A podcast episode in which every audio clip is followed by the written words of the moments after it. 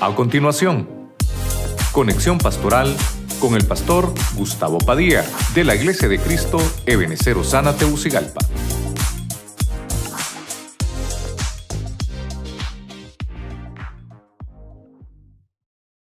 Y eh, los hermanos que hicieron los encargos de las camisas también al final se, se hasta el hermano Luis Orellana, ¿verdad? Para que podamos hacer todo lo pertinente con las camisas. Amén. Bueno, vamos a, a leer la palabra en lo que me ponen aquí la presentación los hermanos. Yo creo que es el frío, ¿verdad? Que nos tiene un poquito así como, como arrinconados, hombre. Me ponen el versículo, por favor. Vamos a leer Mateo capítulo 16, verso 17, ¿verdad? Mateo 16, 17. Y vamos a leer la versión pechita, ¿verdad? Amén. Vamos a ver. Vamos a ver en lo que usted tiene la Biblia. ¿Trajo la Biblia, hermano? Aquí está el hermano de Crónicas. Hagamos una prueba hoy. Levante la Biblia, todos los que trajeron la Biblia y que tomemos una foto a ver quiénes son los. Vamos a ver, levántela, hermano, por favor, ¿verdad? No vaya a levantar el periódico tampoco, ni la revista, ¿verdad? Vamos a ver, qué bonito. Todavía usamos la Biblia física, ¿verdad? Y los que levantaron un celular también se vale, ¿verdad? Que sabemos que ahí también anda, la Biblia allá adentro. Gloria a Dios. Bueno, busque ahí entonces, porque los hermanos nunca me ayudaron aquí con el versículo. Mateo 16, 17, la versión pechita. Dice la Biblia en el nombre del Padre, en el nombre del Hijo y del Espíritu Santo. Entonces Jesús, contestando, le dijo, dichoso eres, Simón, hijo de Jonás, porque esto no te lo reveló carne ni sangre, sino mi Padre que está en el cielo. Ah, bueno, ya me lo pusieron ahí los hermanos. Ahí lo leemos, mire.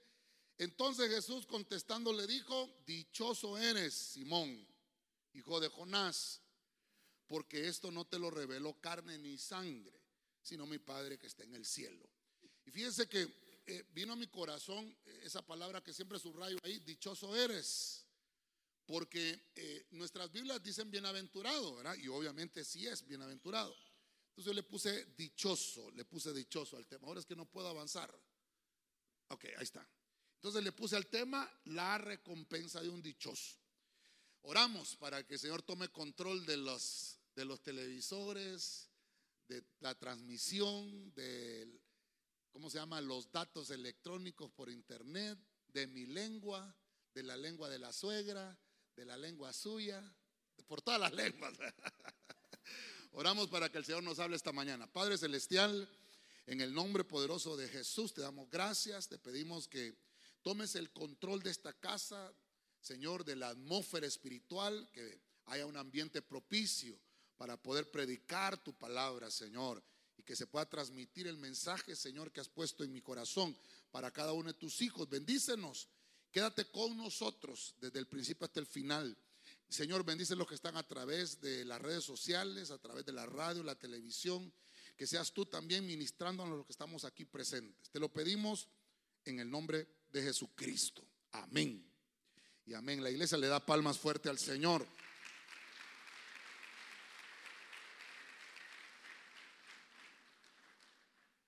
Eh, la palabra que, usted dio, siempre hemos leído, ¿verdad? Es bienaventurado, eh, pero esa es la traducción. Pero la palabra bienaventurado, tanto en hebreo como en griego, tiene eh, el mismo significado, dichoso. Diga conmigo, dichoso. Vamos, dígalo fuerte, dichoso. Entonces esa, esa, palabra es la que vamos a estar estudiando hoy porque dice dichoso. Yo no sé cuántos han oído ese nombre Macario. ¿Han oído, ¿Conocen a alguien que se llame Macario? ¿Conoce a alguien? ¿O ha oído, ha oído ese nombre, Macario, verdad? Macario quiere decir bienaventurado. Macario quiere decir dichoso. Esa, esa palabra es una palabra hebrea. ¿verdad? Y también obviamente es la 3107 para los que anotan, ¿verdad? Esa palabra Macario en el hebreo significa bienaventurado, supremamente bendecido significa dichoso. Y también está la 835 en el perdón, en el griego es la 3107, Macarios en el griego. Y en el hebreo es la 835 que se dice Echer, que significa felicidad, significa bienaventurado. Entonces, yo le voy a leer el, pasaje de Mateo eh, capítulo 5. Vamos a leer desde el 5 hasta el 12, que está el Señor en el monte de las bienaventuranzas. Y usted, usted ha leído, pero, pero no, no vamos a, leerlo como, como lo hemos leído siempre, que dice bienaventurado, sino que vamos a leer como dice dichoso. Entonces dice Mateo 5:7, en la Dios habla hoy, dichosos los compasivos. Mire, porque Dios tendrá compasión de ellos. Dichosos los de corazón limpio, porque verán a Dios. Verso 9, dichosos, mire esto, los que trabajan por la paz. O sea que, hermano, la paz hay que trabajarla. La paz no es así nomás, hay que trabajarla. Entonces dice, dichosos los que trabajan por la paz. ¿Verdad?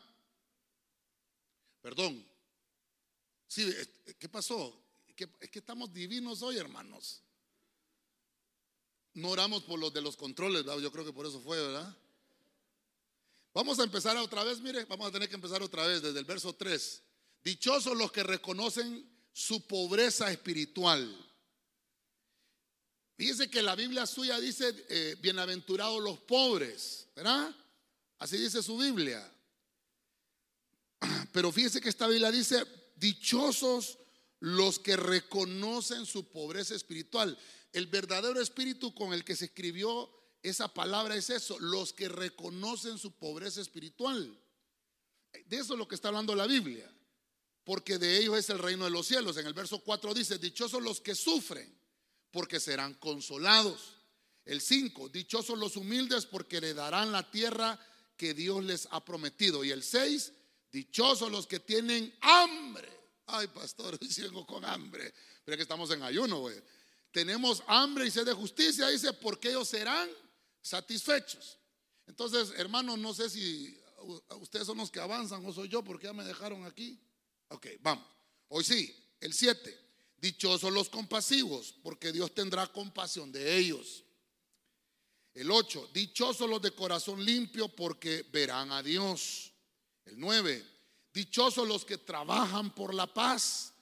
Mire, porque Dios los llamará hijos suyos. Verso 10, dichosos los perseguidos por hacer lo que es justo, porque suyo es el reino de los cielos hemos hablado de los perseguidos, ¿verdad? Que a veces no tenemos seguidores en las redes, sino que tenemos perseguidores. Mire lo que dice la Biblia.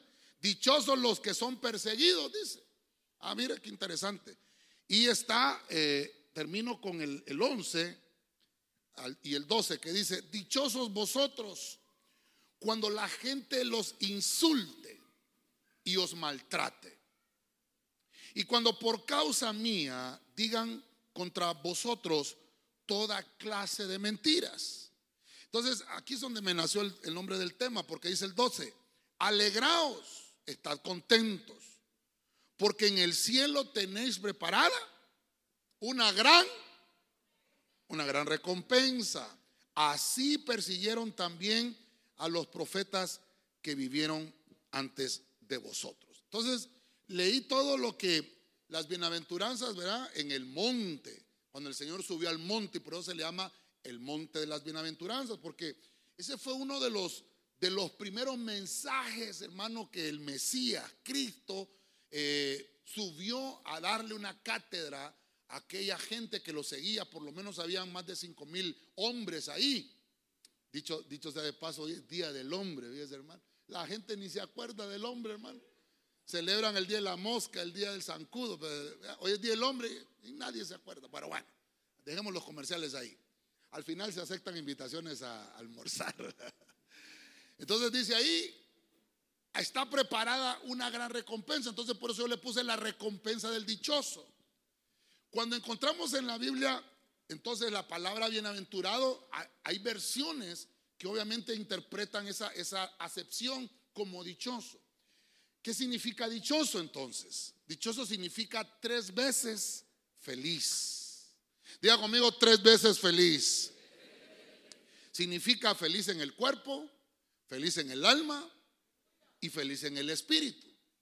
Entonces, yo quiero desarrollar con usted esto. Voy a tratar de, llevar esto como que es una enseñanza, pero también quiero llevarlo eh, tomado de la mano con la devoción, con lo devocional, que Dios me ayude con esto. Entonces, voy a entrar al primero. El primero yo le puse el perdonado. El perdonado es dichoso. Entonces, para que podamos desarrollar esto, vámonos a Romanos capítulo 4, verso 7 en la versión Arcas Fernández. Mire cómo dice, dichosos aquellos a quienes Dios ha perdonado sus culpas y ha sepultado en lo profundo sus pecados. Verso 8, dichosos, dichoso el hombre a quien el Señor no le toma en cuenta su pecado. Ese, ese pasaje que le estoy leyendo en Romanos 4:7, también en, la Biblia Reina Valera, usted lo busca, dice bienaventurado. Bienaventurado. Entonces quiere decir que cuando yo empiezo a buscar qué recompensa tienen los dichosos, qué recompensa tienen los bienaventurados, entonces vamos a empezar a encontrar que desde el momento que nosotros venimos a Cristo, somos dichosos. Desde el momento que estamos en el Señor, tiene que haber en nosotros, hermano, esa bienaventuranza. Esa bienaventuranza cuando el Señor dice, bienaventurados aquellos que reconocen su pobreza espiritual. Entonces lo primero que pudo haber pasado es que nosotros reconocimos el pecado y la, y la falta que había en nosotros. Pero viene el Señor y, y lo que hace es que cuando ve que tú buscas el perdón, que tú pasas y al frente y das testimonio público de que te reconoces como pecador, entonces empieza, allí empieza tu bienaventuranza, porque eres dichoso. ¿Por qué? Porque te perdonaron. Entonces, ¿qué es lo que pasa con el perdonado? El perdonado le sepultaron las culpas. No sé si entendemos esa parte, ¿verdad? Si hay algo que sí podemos decir que, que, que yo puedo celebrar una muerte, es mi muerte. ¿Cuál muerte, pastor? Cuando yo acepté al Señor, porque ahí morí, ahí morí y ahí mismo vino el Señor y me dio vida y resucité y, todas mis culpas el Señor ya las sepultó. Eso está en Romanos capítulo 4 al 8. Entonces, dichoso aquel hombre al quien el Señor le ha sepultado sus culpas. Entonces, quiere decir que ya estoy absuelto. No, no le debo nada a nadie espiritualmente hablando, estoy perdonado. Mi vida ya no debe de ser la misma. Entonces, mi vida, porque yo reconocí que soy pobre espiritualmente hablando y que necesito ser lleno de Cristo, entonces va a empezar a haber una bienaventuranza. Tiene que haber eh, una manifestación de felicidad en aquel que reconoce su falta. Cuando, cuando Dios tomó la, la decisión intencional de dejar atrás nuestras faltas y nuestros pecados, todas nuestras culpas quedaron sepultadas.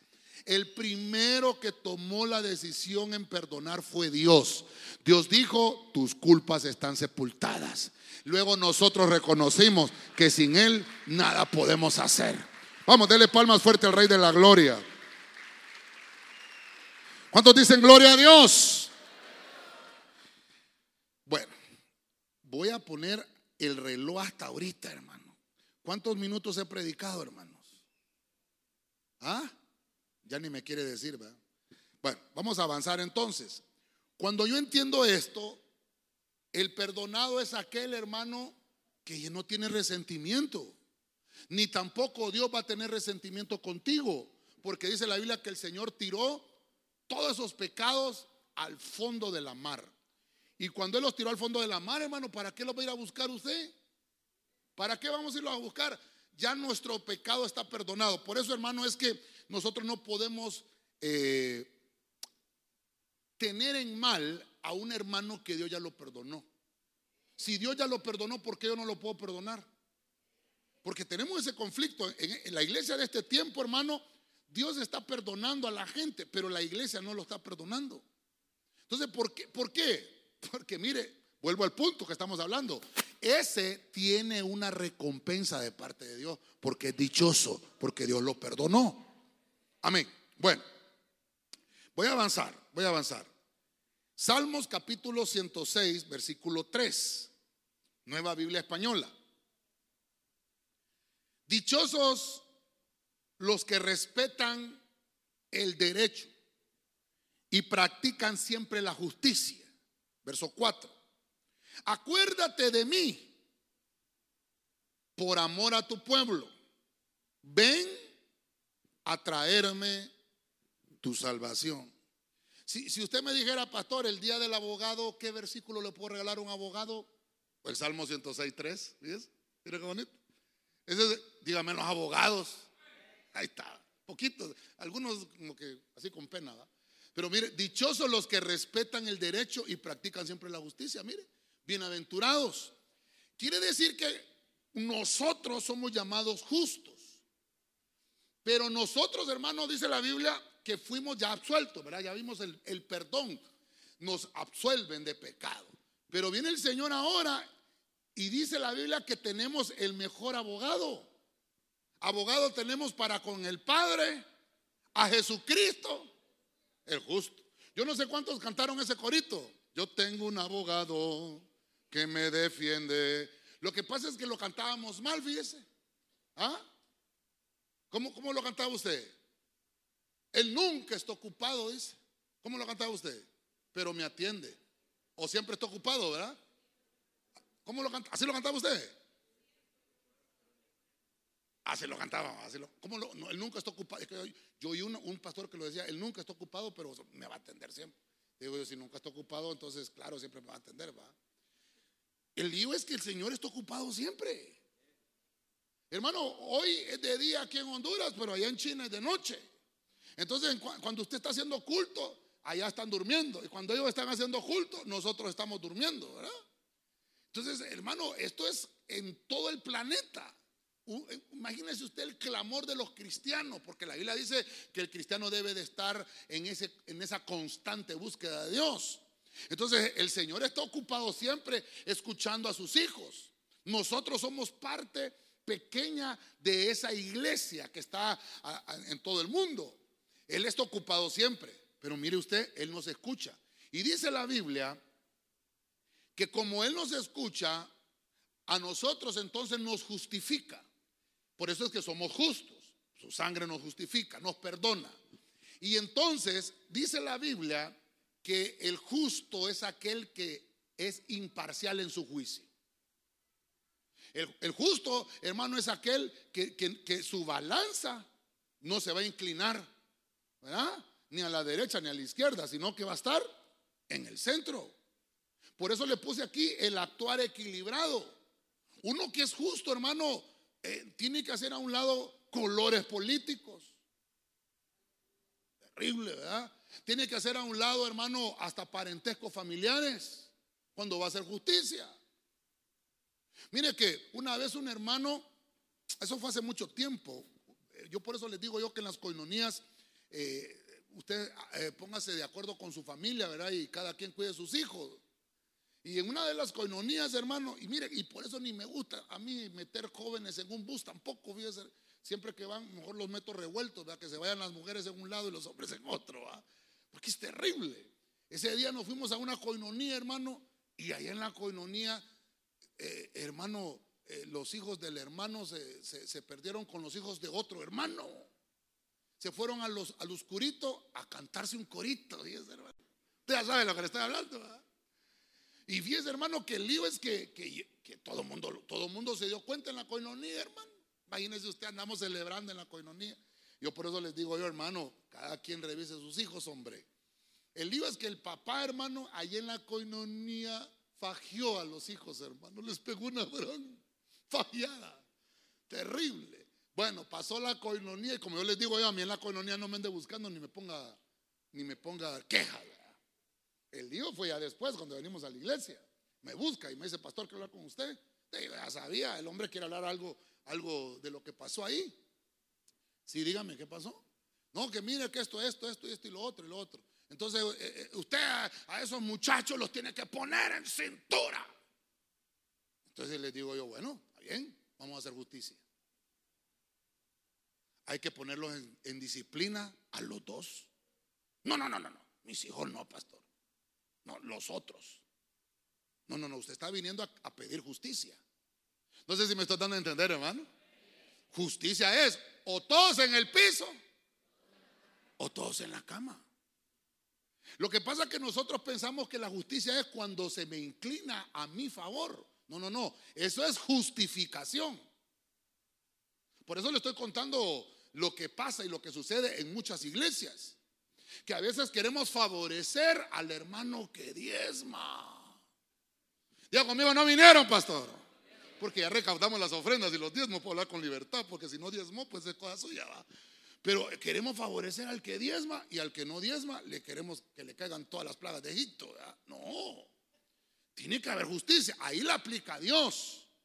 Y a veces, hermano, inclinamos la balanza porque no, este hermano es el que diezma y si lo castigo va a dejar de diezmar. Ahí en la justicia. Entonces, por eso la justicia es, si hay una falta entre dos personas, a los dos se tiene que castigar. No solo uno de ellos. Ay, pastor, el segundo punto ya está bien feo el tema. No, espéreme. Por eso dice la Biblia que es dichoso y es bienaventurado cuando usted sabe aplicar la justicia. Dice, ahí el derecho. Yo creo que por eso le pusieron derecho, ¿verdad? porque tiene que estar derecho. Imagínese un abogado todo pando así, hermano. Aquí vengo, yo estudio derecho, pero como que no fue nunca la facultad, le van a decir, ¿verdad? No, es que lo que tenemos que hacer es Estoy hablándole en el sentido espiritual. Su actuar tiene que ser equilibrado. No tiene que inclinarse ni a la izquierda ni a la derecha. Tiene que estar en el centro. Entonces, mire lo que hace el Señor. Ya le dije que primero nos perdona, ¿verdad? Eso fue lo primero que vimos acá. Y entonces dice el Señor, siéntanse dichosos y bienaventurados, porque ustedes ya fueron perdonados. Y entonces una vez que somos perdonados, viene Jesús y entonces nos justifica. Nosotros merecíamos las llamas del infierno, hermano. Nosotros merecíamos el castigo, pero dice la Biblia que el Señor cargó en Cristo el pecado de todos nosotros y que por la llaga de Cristo todos nosotros somos curados. Eso es justificación. Dele palmas fuerte al Rey de la Gloria. ¿Cuántos dicen gloria a Dios todavía? Por eso es que, por eso es hermano que nosotros que somos hijos de Dios tenemos una gran razón para que seamos felices, para que podamos celebrar, para que seamos un pueblo alegre. Y no debemos envidiar el orgullo y el placer que tienen los hijos de los hombres, porque nosotros tenemos que celebrar la justificación que hizo Cristo por nosotros.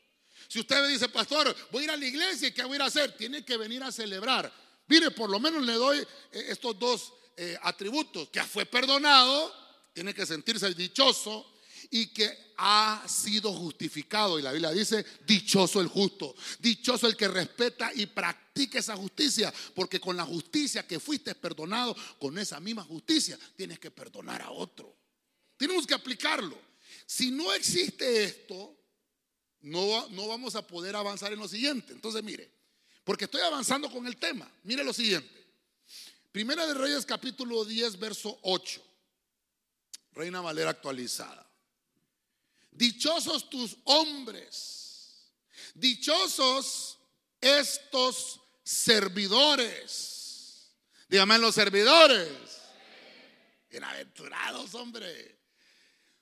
Dice, estos servidores tuyos que continuamente están de pie delante de ti y escuchan tu sabiduría. ¿Quién dijo esas palabras? La reina de Saba. Cuando la reina de Saba, se recuerda que hemos hablado bastante la reina de Saba, llegó a visitar al rey Salomón.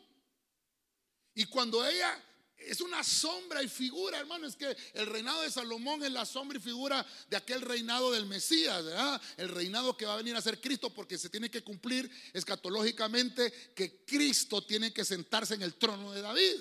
Entonces, el reino milenial, disculpe que le mencione un poquito de escatología, pero el reino milenial es ese reino que se debe de cumplir la promesa del trono de David. Entonces, Cristo esos mil años los va a reinar sentado en su trono junto con la iglesia. Pero no se va a quedar, el reinado del Señor no se queda en esos mil años, porque Dios es un, es un rey eterno.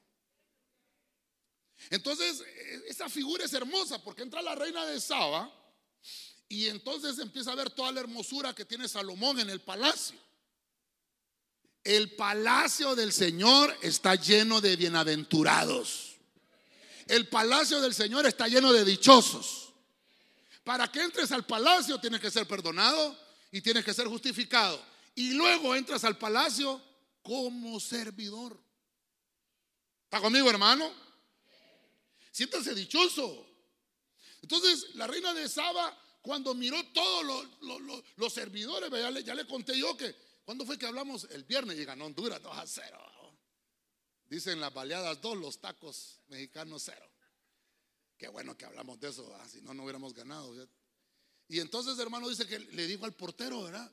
Tú eres Salomón. No, hombre, yo soy el que cuida la puerta. Salomón está más adentro. Es que esa mujer quedó impresionada. Y cuando llegó y miró todos los servidores, entonces la reina de Saba le dijo a Salomón, dichosos estos hombres, bienaventurados, bienaventurados tus servidores, hermano, la reina, o sea, gente de otro lado, la gente de afuera te reconoce a ti, hermano, y te dice, yo quisiera estar como esos hermanos, qué lindo, todos esos hermanos santos. Una persona una vez, hermano, que estaba yo ahí afuera, iba pasando, entonces me, preguntó, ¿aquí, hay, aquí, ¿aquí hacen cultos? Me dijo. ¿Aquí es iglesia? Sí, le digo, invitamos, tenemos cultos los viernes, los domingos, los miércoles oramos. ¿Y sabe qué me dijo? No, me yo soy demasiado pecador para entrar ahí. Yo entro ahí y de seguro un rayo me va a caer, me dijo. No, hombre, no se preocupe, le digo, peor es que usted allá adentro. Hermano, porque perdóneme, perdóneme. Yo le he dicho a usted, si el pecado echara humo, la iglesia estuviera llena de humo, hermano. Aquí pecadores somos todos. Lo que pasa es que tenemos una diferencia. Somos pecadores perdonados, somos pecadores justificados y por lo tanto nos ha puesto el Señor la vestidura de servidores suyos. Vamos, lo fuerte al Rey de la Gloria. A su nombre. Dígale al que tiene a la par, eres dichoso, dígale, eres dichoso. El servidor, yo le he mostrado a los hermanos en las reuniones de liderazgo, el servidor, si usted quiere buscar un concepto, pero así rapidito es el que ayuda por amor. Eso es un servidor. No es uno que chupa los dientes. Hermano, hermano. Ay, hombre, que solo a mí me llama este hermano. No, ese no es servidor, hermano. Ese no es servidor. Porque el servidor ayuda por amor. Y mire, lo que estamos en mayordomía, digan amén. Hermano, es un mayordomo. Es aquel que, que administra. Pero ¿cómo pasó esto? Tuvo que recibir bienaventuranzas. Por eso dice la Biblia que este va a tener una recompensa. Por eso, hermano, es que Dios no se va a quedar con nada. Incluso no se queda con nada. Mire, aquella persona que es un dichoso, que es un servidor, que es un bienaventurado, es uno que es fiel, que acata los mandamientos, que sigue el camino del Señor. Es reconocido y es llamado servidor. Yo por eso, mire, a mí no me gusta esa palabra ujier. Había una hermana allá en Choloma que así decía, hoy me toca agujerear, decía. No, no es broma, no es broma. Hoy me toca agujerear. Y yo le decía yo, ¿cómo que Sí, voy de ujier hoy, me dijo. Creo que la única Biblia que tiene la palabra ujier, creo, si no me equivoco, es la Félix Torres Amat. Pero, pero la palabra ujier no es, no es hebrea ni, ni griega, hermano. ¿Está conmigo, hermano? La palabra ujier es, es, francesa, es una palabra francesa. Por eso es que va a ver usted que cuando uno va a los restaurantes, a esos lugares donde lo atienden a uno, el ballet parking, ¿verdad? Está de blanco y negro, porque ese, ese es el, ¿cómo es que le llaman a eso? La ética que tiene, ¿verdad? De blanco y negro. Son mujeres. Esos son, esos son mujeres. ¿Y sabe por qué a mí no me gusta la palabra mujer? Porque mujer es lo que se usa allá afuera. Es allá afuera. Eh, edecanes le dicen, ¿verdad? No, en la iglesia, en la iglesia lo que hay son ser. Dígale otra vez al hermano de la par, eres servidor del Señor. Servidor, hermano. ¿Cómo? Eh, Hechos 23, en la, en la, en la Félix Torres Amad, ¿verdad? Fernández. ¿Ah? Arca Ajá, Fernanda. lee cómo dice.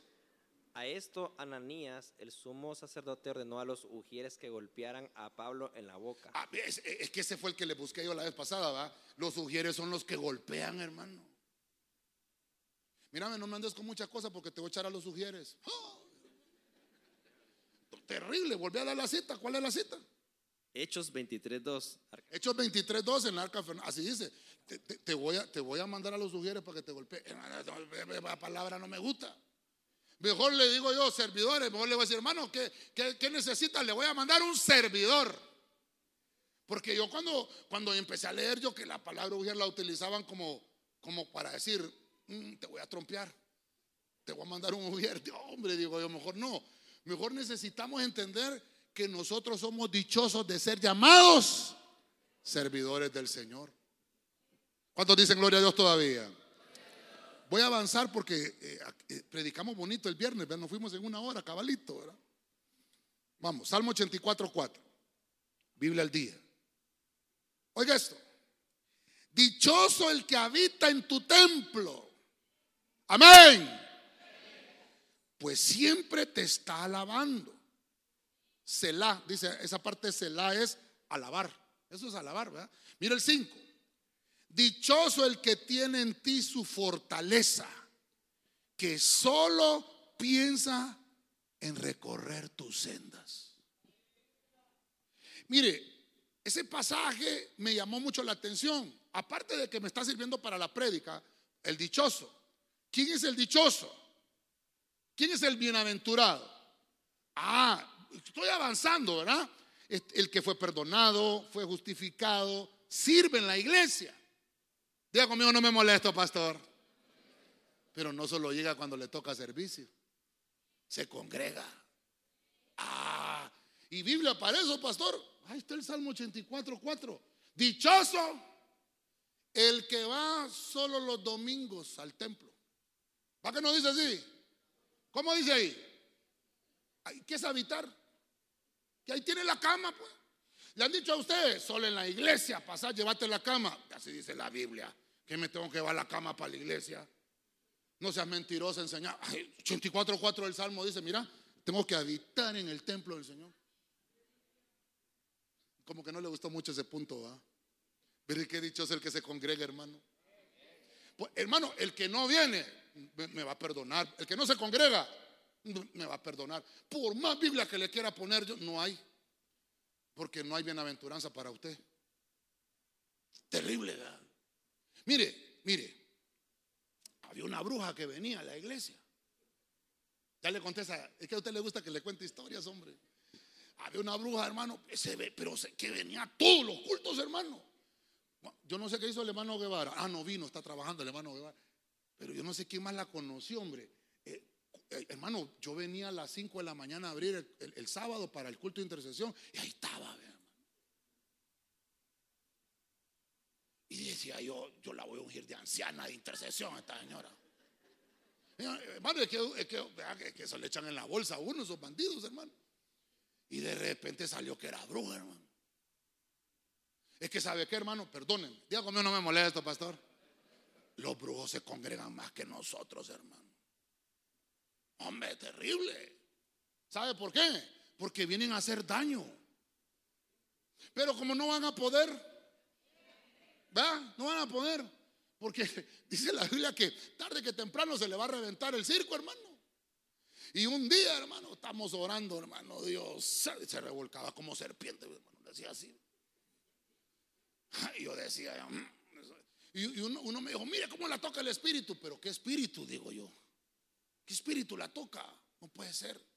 El espíritu de Dios te va a tocar de una manera diferente. Fíjese que había, había uno, hermano, que profetizaba y le hacía así. Así dice el Señor.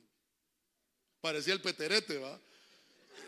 Y entonces un hermano me, es que hermano, ustedes son bien bandidos. Yo les he dicho que cuando estén eh, eh, en profecía no volteen a ver al hermano. Entonces el hermano abría el ojo así, voltea a ver cada- Y usted le digo yo, ¿y usted cómo sabe que así le hace? Yo lo veo con este ojo, pastor me dice. Y hermano, y fíjese que salió, hermano. Por eso es que nosotros debemos de entender. Yo, yo, yo, yo he aprendido, hermano, perdóneme, si algo yo he aprendido en estos 10 años es eso. Que no solo porque está congregado, ya, ya lo va a ver usted, ya lo va a ver usted. Incluso creo que, creo que en Santa Cena voy a tocar ese tema de, de la salvación. Lo voy a tocar ahí mejor, en Santa Cena, que ese día vamos a estar bien consagraditos, más que ahorita porque hoy tenemos ayuno, ¿va? pero lo voy a tocar en Santa Cena porque encontré algo, algo hermoso con la salvación. Porque uno no se, perdóneme, uno no se salva por congregarse. ¿Y qué estamos haciendo aquí, pastor? Bienaventurado el que esté en el templo. Ahora, ¿por qué le digo así? Vamos a ver, ¿el ladrón en la cruz fue alguna vez a la iglesia? Se salvó. ¿Y por qué se salvó? Si no fue a la iglesia. Y usted le regaña a uno, pastor, y le dice que no va a la iglesia entonces. Por eso le digo que vamos a hablar de la salvación. Porque ¿de qué fue salvo el ladrón en la cruz? De la muerte. Se salvó pero hay otras cosas. Usted está siendo salvo de otras cosas. Véngase el próximo 10 de diciembre, tendremos nuestra Santa Cena. Y ahí le vamos a explicar bien. lo vamos a hacer el 10 porque el 3 nos toca ir a Cihuatepeque, ¿verdad? Vamos a estar el 3 allá. Pero fíjese, hermano, entonces me empecé a dar cuenta yo que Dios lo salva no solamente de la muerte, lo salva el Señor de un sinnúmero de situaciones que usted no se da cuenta. ¿Sabe usted que Dios ya lo salvó de accidentes? ¿Ah? Que el Señor ha mandado a sus ángeles que lo rodeen para que su pie no tropiece en piedra. ¿Dónde fue que Dios dijo, ayúdenme a este? Ah, porque dijo, dichoso el que esté en el templo, dichoso, bienaventurado el que ahí habita, el que siempre que llega me está alabando. Ese ha puesto en mí su confianza, por eso lo voy a proteger. Yo soy su fortaleza, dice el Señor. Vamos a hacerlo con fuerza al rey. mire qué bonito esto. ¿eh? Mire qué bonito esto. Porque congregarse significa cuando se reúnen los pedazos. Por ejemplo, yo no sé a quién se le ha quebrado un vaso aquí o una jarra. Se hizo pedazos, ¿verdad? Y entonces cuando usted está barriendo, para poderlo recoger. Tiene que reunir. Eso es congregarse. Eso es congregarse. Voltea a ver al de la par otra vez. Él es un pedazo. Pero no, no le va a decir algo malo. Es un pedazo del cielo, dígale. Dígale, eres un pedazo del cielo. Lindo. Por eso, mire, por eso es nos congregamos. Se reúnen los pedazos. A eso el Señor le llama la asamblea. Incluso, incluso en el cielo hay asamblea. Recuerde que la Biblia dice en Ezequiel cuando, cuando Luzbel se, se reveló, voy a subir a la asamblea, que no lo habían invitado al bandido. No, yo me voy a meter en esa asamblea. No es que no lo habían invitado, porque ahí solo habían escogidos. Entonces, hoy usted está aquí, ¿sabe por qué? Porque Dios fue el que lo tocó. Dios fue el que lo escogió entre un montón. Metió su mano en el lodo cenagoso y lo trajo a la casa del rey. Y dijo, a este lo voy a justificar y a este lo voy a perdonar. Déselo con fuerza al rey de la gloria. ¿Sabe, ¿Sabe cómo se llama la congregación? ¿Verdad? La congregación, eh, bueno, la congregación es donde se reúnen los pedazos. Los pedazos del cielo. Pero me llamó algo la atención, y perdón, lo voy a leer porque lo escribí, que lo puse yo aquí, ¿verdad? Asistir al lugar donde se congrega la iglesia nos ayuda a alejarnos del bullicio de la vida. Pues allí está Dios con su pueblo. Se lo volverá a leer, pues. Tal vez no me di a entender, ¿verdad? Asistir al lugar donde se congrega la iglesia nos ayuda a alejarnos del bullicio de la vida. Pues allí Dios está con su pueblo. Dígame si o no, ¿usted se siente mejor en la iglesia? Sí, claro, pues. Allá afuera, hermano, hasta una bala le puede caer a uno. Y acá adentro usted está protegido. Allá afuera, dice la Biblia, el, el diablo anda como león rugiente viendo a quién devorar. Pero aquí no puede hacer esas cosas, porque aquí está el Señor, aquí está el Rey de Reyes y aquí está el Señor de Señores, y a Él se le da toda la gloria y todo el honor por los siglos de los siglos. ¿Cuántos dicen gloria a Dios todavía? Luz. Entonces dígale al que tiene la par otra vez, no dejes de asistir a la iglesia, hermano. Te estás ganando, te estás ganando una bienaventuranza cada vez que asistes eres dichoso. No le voy a mencionar qué le pasa al que no llega, hermano, porque qué terrible va. ¿Sabe cómo le dicen a los que no llegan? Tomases. ¿Qué le pasó a Tomás? ¿Se recuerda a Tomás? Si quiere que le ponga Biblia. Los discípulos se congregaban cuando Cristo ya había, ya había muerto, según ellos, eh, no había resucitado, pero Cristo había resucitado. Y se reunían los discípulos, hermano, se reunían los pedazos, ¿verdad? Y entonces eh, no llegaba Tomás, no, llegaba, y era apóstol. Y en una de esas, en esas congregaciones, en esa reunión, llegó el Señor y se les apareció a diez. No estaba Tomás y Judas, se lo había llevado Judas, ¿verdad? Pero Tomás no estaba. Y entonces llegó el Señor, los bendijo. Porque cuando se reúne el pueblo del Señor hay bendición. Y hermano los bendijo, hermano se les reveló, les habló cosas hermosas, pero no llegó Tomás. Y al día siguiente se encontraron a Tomás en el mercado, ¿verdad? Eh, Tomás, ¿qué pasó que no fuiste al culto ayer? Nah, que voy a ir al culto, vos. Llegó el Señor. ¿Cómo? Llegó el Señor, Tomás. Ustedes me están, ¿verdad? No, Tomás. No, es que yo, yo voy a creer, ¿sabe cómo dijo Tomás? Si meto la mano en su costado y si le toco con mi dedo las, los agujeros de sus manos y de sus pies. Entonces le dijeron los discípulos, va, está bueno, está bueno, llegate en la noche y vas a ver. Y en la noche que se llega Tomás, dice que Tomás estaba hablando así cuando el Señor le dijo por atrás, Tomás, ay, dijo Tomás, Señor, yo hablando mal de este estado. Aquí estoy, Tomás. Mirá, le dice, hermano, tocame, le dice, mete la mano. Y Tomás, no, metela, ahora la vas a meter. Le digo, aquí estoy. ¿Y sabe qué? ¿Cómo dijo el Señor ahí? Ah, bienaventurado. Entonces, ¿qué, ¿qué, estaba diciendo el Señor ahí?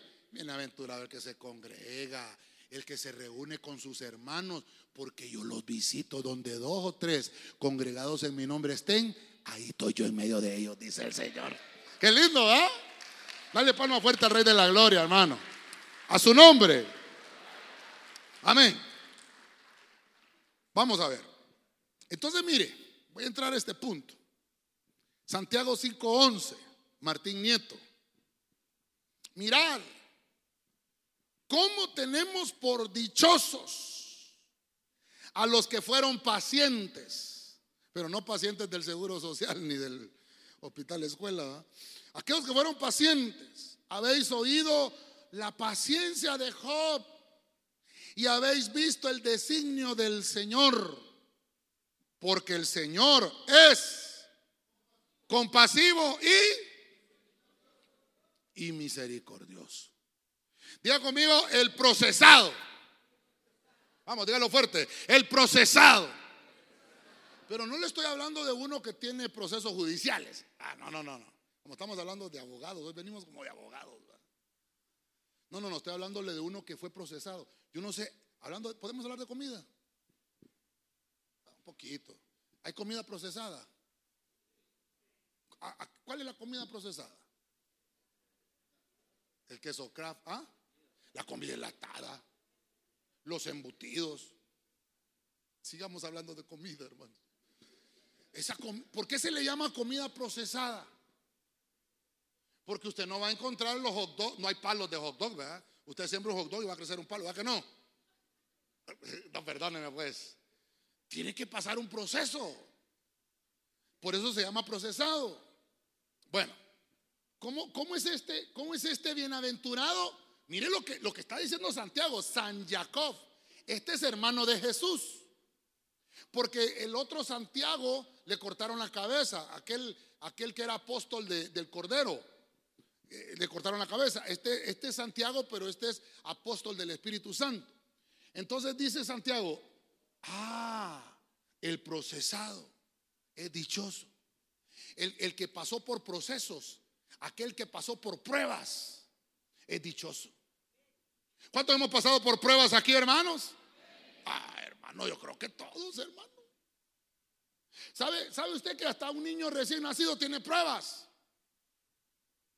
Cuando está llorando para que le den el pepe. ¿Qué cree que es eso?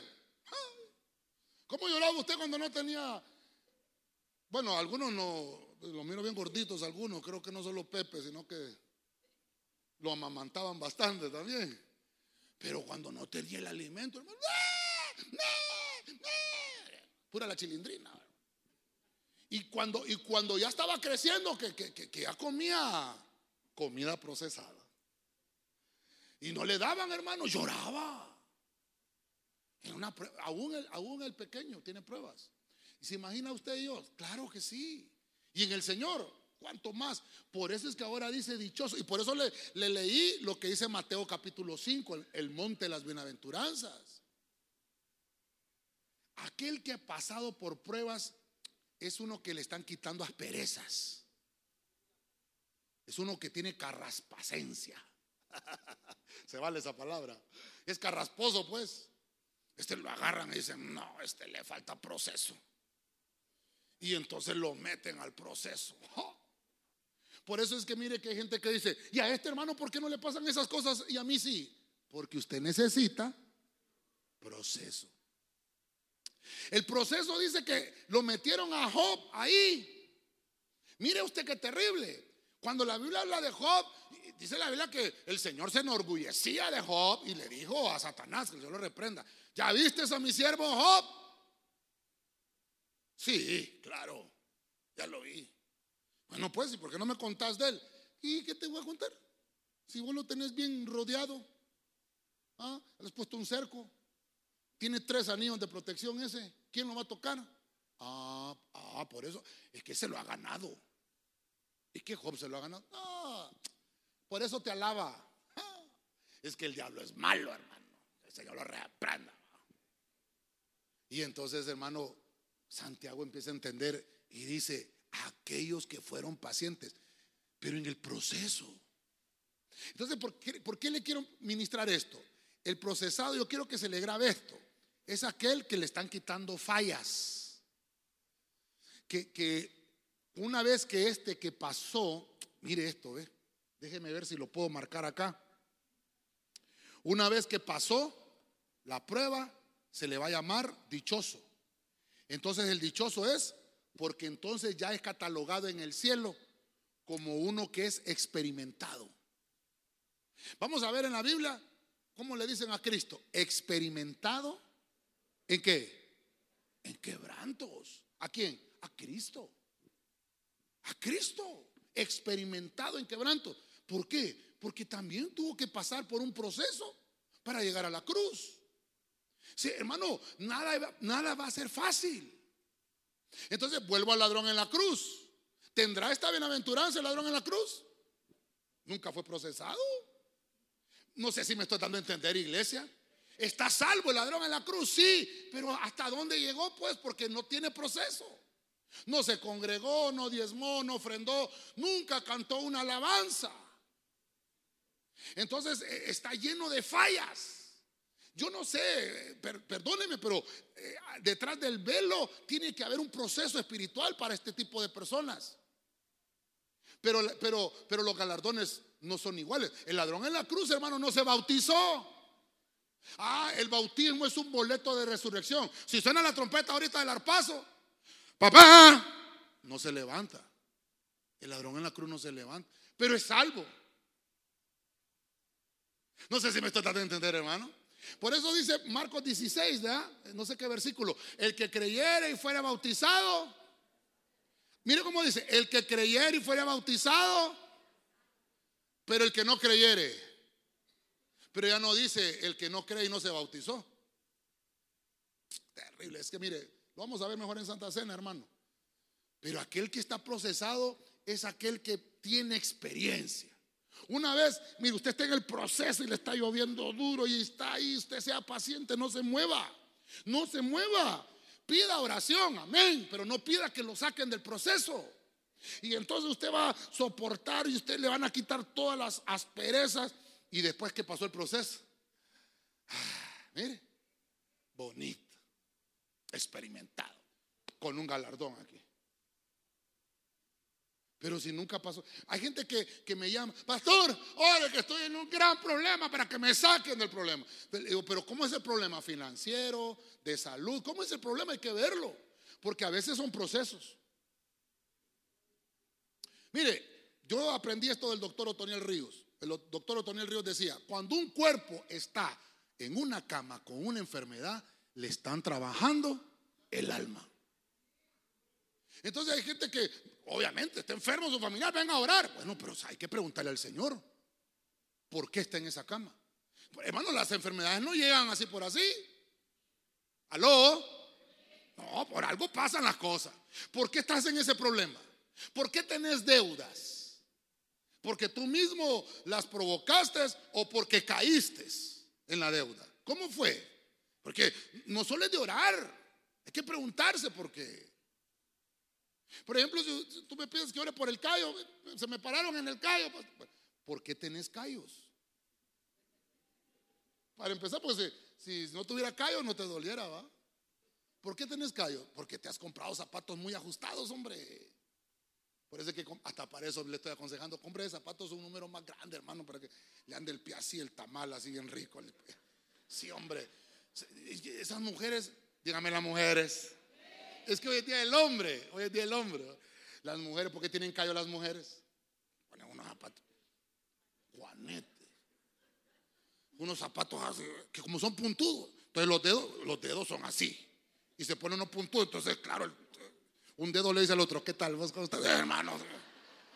No, hombre, si es para que ande, hace zapatos. Pero como dicen que la belleza duele. Cuando se quitan, cuando se quitan los tacones, caminan así puras loras en comal, ¿verdad? Dios santo, hermano. Todo por el mismo precio, para que no se me duerma. Me lo estoy regalando un consejo. A veces el proceso así es. A veces usted sale del proceso todo pando, ¿verdad? Pero era necesario, porque lo tenían que moldear. Pero ¿sabe qué es lo bueno y lo hermoso de esto? Que Dios va a estar con usted siempre. No lo va a dejar nunca. Vamos, dele palmas fuerte al Rey de la Gloria. A su nombre. Por eso cuando pida que esté en un proceso y sepa que es Dios que lo está, que lo está moldeando, no pida que lo quiten del proceso. Pida que le den fortaleza en el proceso y que lo termine con éxito. Porque lo están moldeando. Le están quitando todas las fallas. Todo aquel hermano que ha pasado por un proceso o por una prueba espiritual y obviamente la terminó con éxito, debe de sentirse dichoso. Porque todo aquel que pasó por el proceso es considerado fiel. Mire, el martes, el martes hablaba un poquito de eso yo. No sé cuántos vieron la transmisión del martes. Pero el martes estábamos hablando de que no solo es de llamar, el Señor no solo te llama, el Señor te procesa. Dice la Biblia que llamó a los apóstoles. Primero los llamó como discípulos, a todos, ¿verdad? Y una vez que tenía el discipulado, escogió a los apóstoles. Entonces, una vez que los llamó, los escogió. Pero ¿para qué los escogió? Para procesarlo, para darles capacitación todos los días. Hermanos, dormían con él, se levantaban, dejaban, dejaron su trabajo secular para seguirlo a tiempo completo. Y estuvieron con Jesús y los capacitó tres años y medio. Es terrible. Entonces, el que, al que Dios llama, capacita. Entonces, eh, hay procesos que nos van a doler. Yo sé que el proceso es difícil, claro. Yo he estado ahí en un montón de procesos. Procesos personales, procesos familiares. Y no digamos procesos ministeriales. Porque por todos lados nos van a probar. La única ventaja es que al salir del proceso somos llamados fieles. Porque nos probaron. Por eso hay que terminar con éxito el proceso. Amén. Gloria a Dios. Bueno, vamos a ir aterrizando. ¿Qué más? ¿Qué más podemos sacar del dichoso? Eh, yo encontré un pasaje en Malaquías 3:12, quiero que lo lea conmigo, en la Nácar Colunga. Dios santo, ya quieren terminarlos, hermanos. Es que hoy hemos estado divinos con la presentación. Vamos a ver, Malaquías 3:12, Nácar Colunga. Todas las gentes, mire, todas las gentes es que a mí me, regañan porque me dice, ¿por qué dice gentes, pastor? Es que así dice la Biblia. Mire, todas las gentes os llamarán dichosos, porque seréis una tierra de delicias, dice Jehová de los ejércitos. Esta es una profecía para Israel. Es una profecía eh, escatológica, porque esto está hablando del milenio, cuando, cuando Israel ya sea restaurado. Entonces, lo voy a tomar para nosotros. Lo voy a tomar. ¿Por qué, pastor? Porque lo puedo ministrar. Claro que lo podemos ministrar. Dice la Biblia, bendita la nación cuyo Dios es Jehová de los ejércitos. ¿Quién es el Señor de Honduras? Qué terrible. Ayer hablaba con unos hermanos ahí, ¿verdad? Y él les decía a los hermanos, es que, ¿dónde están esos 6 millones de cristianos? Yo se le predica no me voy a cansar de predicarlo, hermano. ¿Dónde están esos 6 millones de cristianos? De hondureños, cristianos, ¿dónde están? Por eso dice el corito, ¿dónde están? No quedó, pero ni uno. ¿Dónde estamos?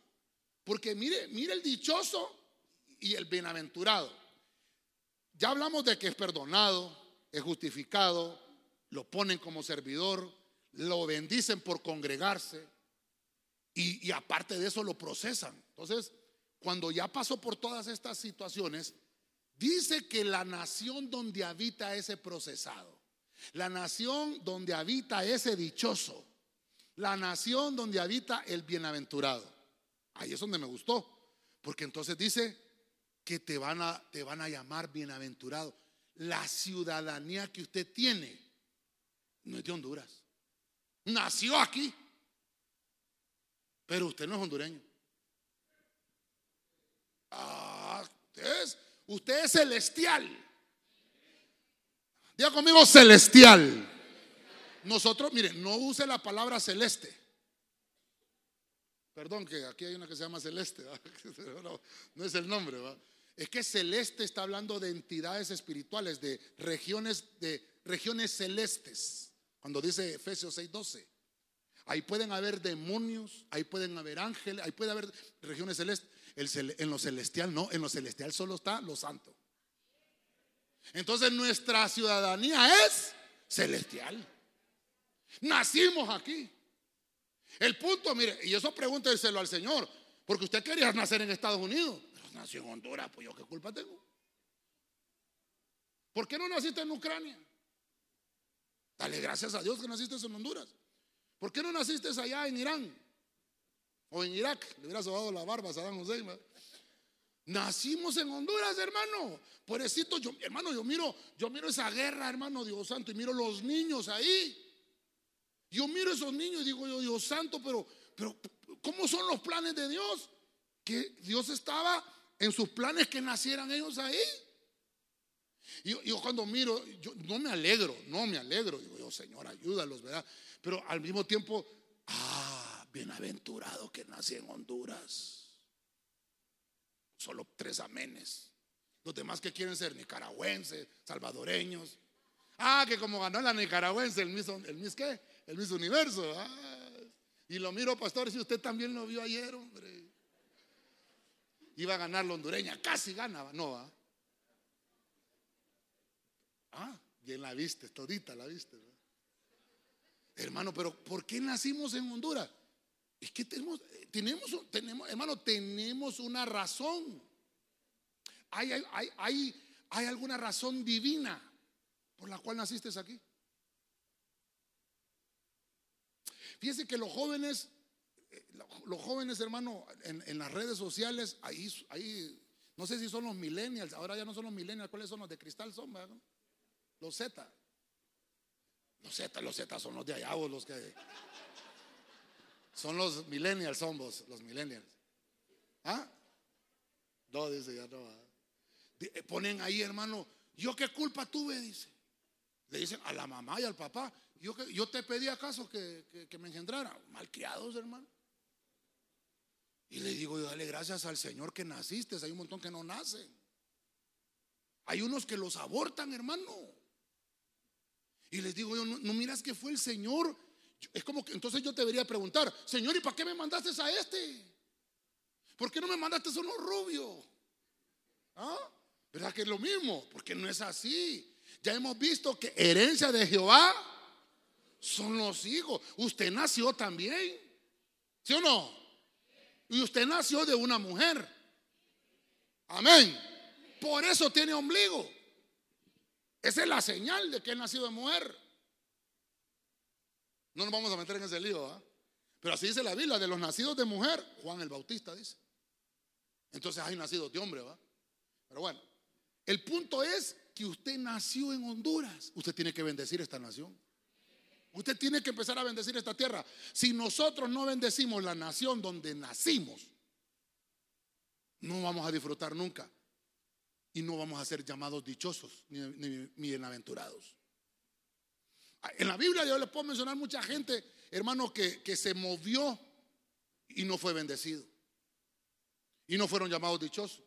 Vaya a buscar el caso de Lot. Se fue para Sodoma y le fue mal. Vaya a mirar el caso de Noemí. Se fue para Moab y le fue mal. Por lo menos tuvo el chance de regresar. Pero yo le puedo mencionar un montón. Ya le he mencionado a Abraham, pero Abraham dejó la riqueza por hacerse pobre, por el llamado de Dios. Qué terrible, ¿verdad? Claro. Entonces, donde Dios te puso es donde tú vas a progresar.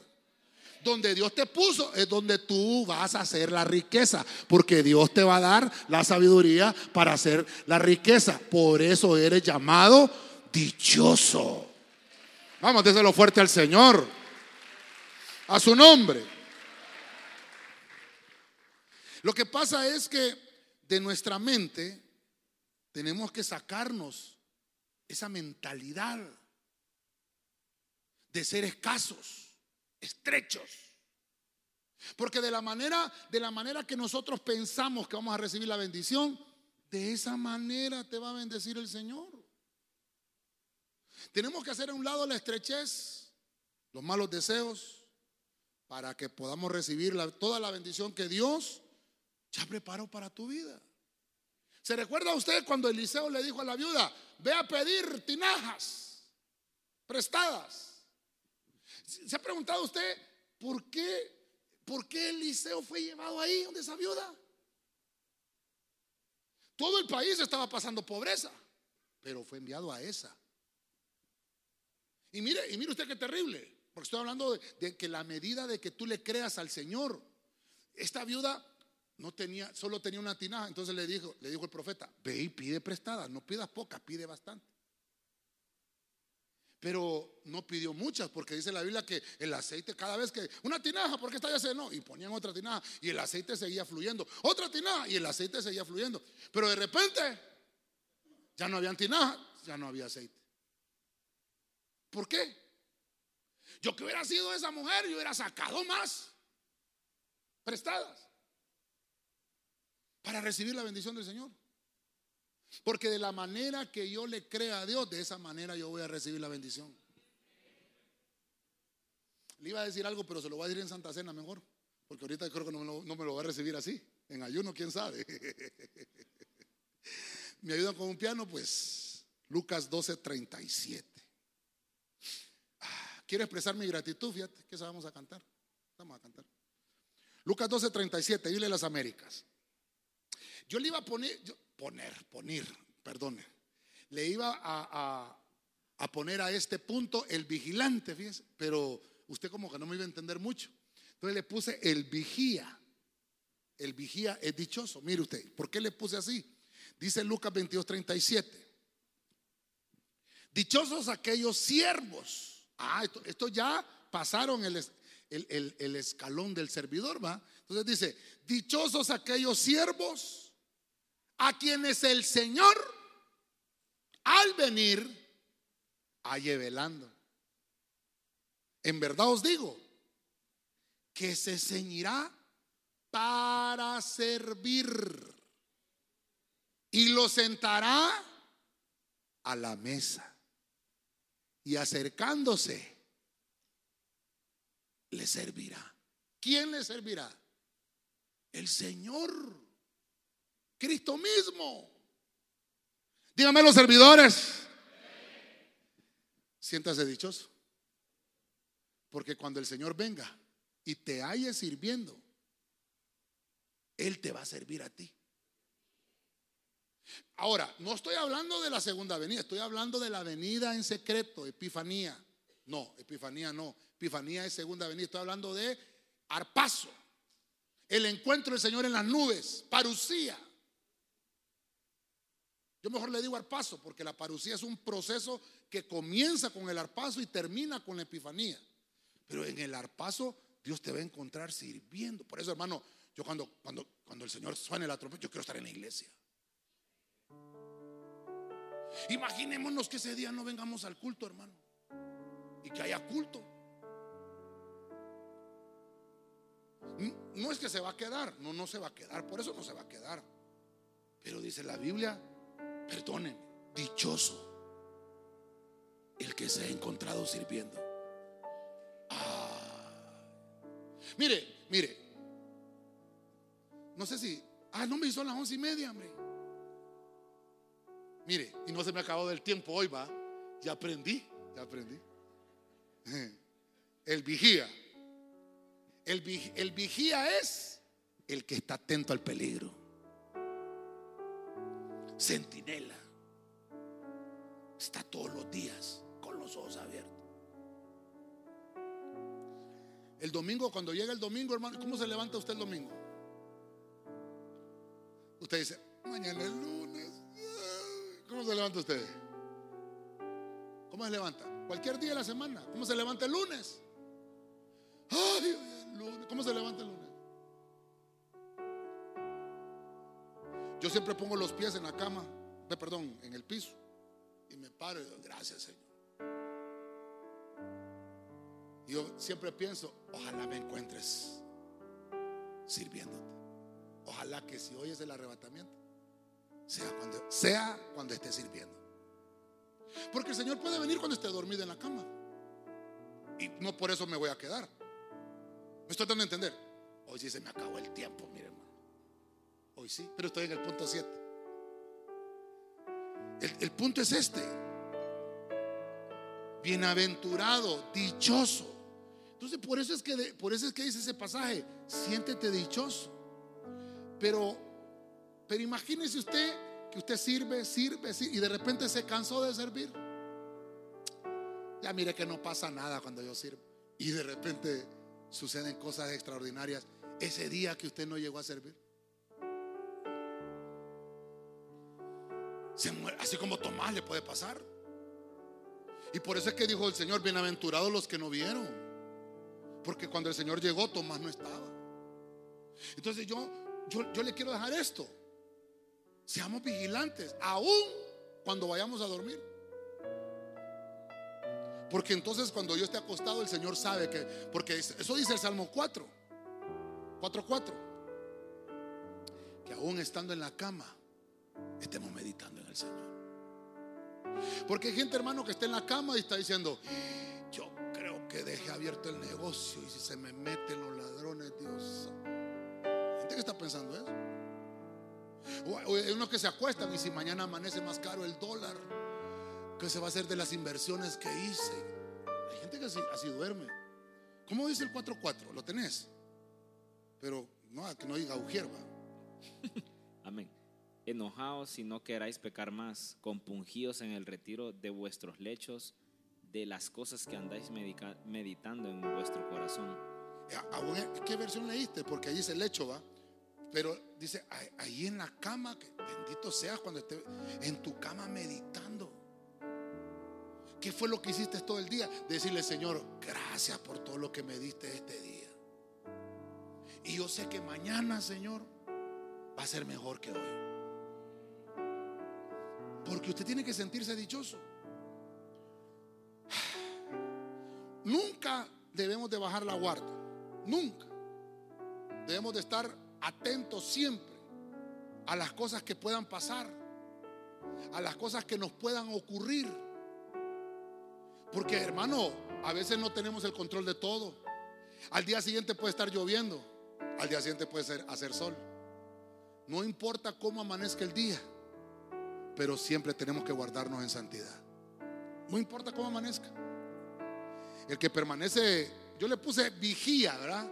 El que permanece vigilante en todo tiempo nunca, nunca, nunca va a caer en el peligro del engaño. Jamás, porque está atento. Por eso es el consejo, hermano, mantente alerta todo el tiempo. Dígale al que tiene la par y con eso terminamos. Dígale, mantente alerta. Dígale, mantente alerta. Amén. Y amén. Póngase de pie, póngase de pie.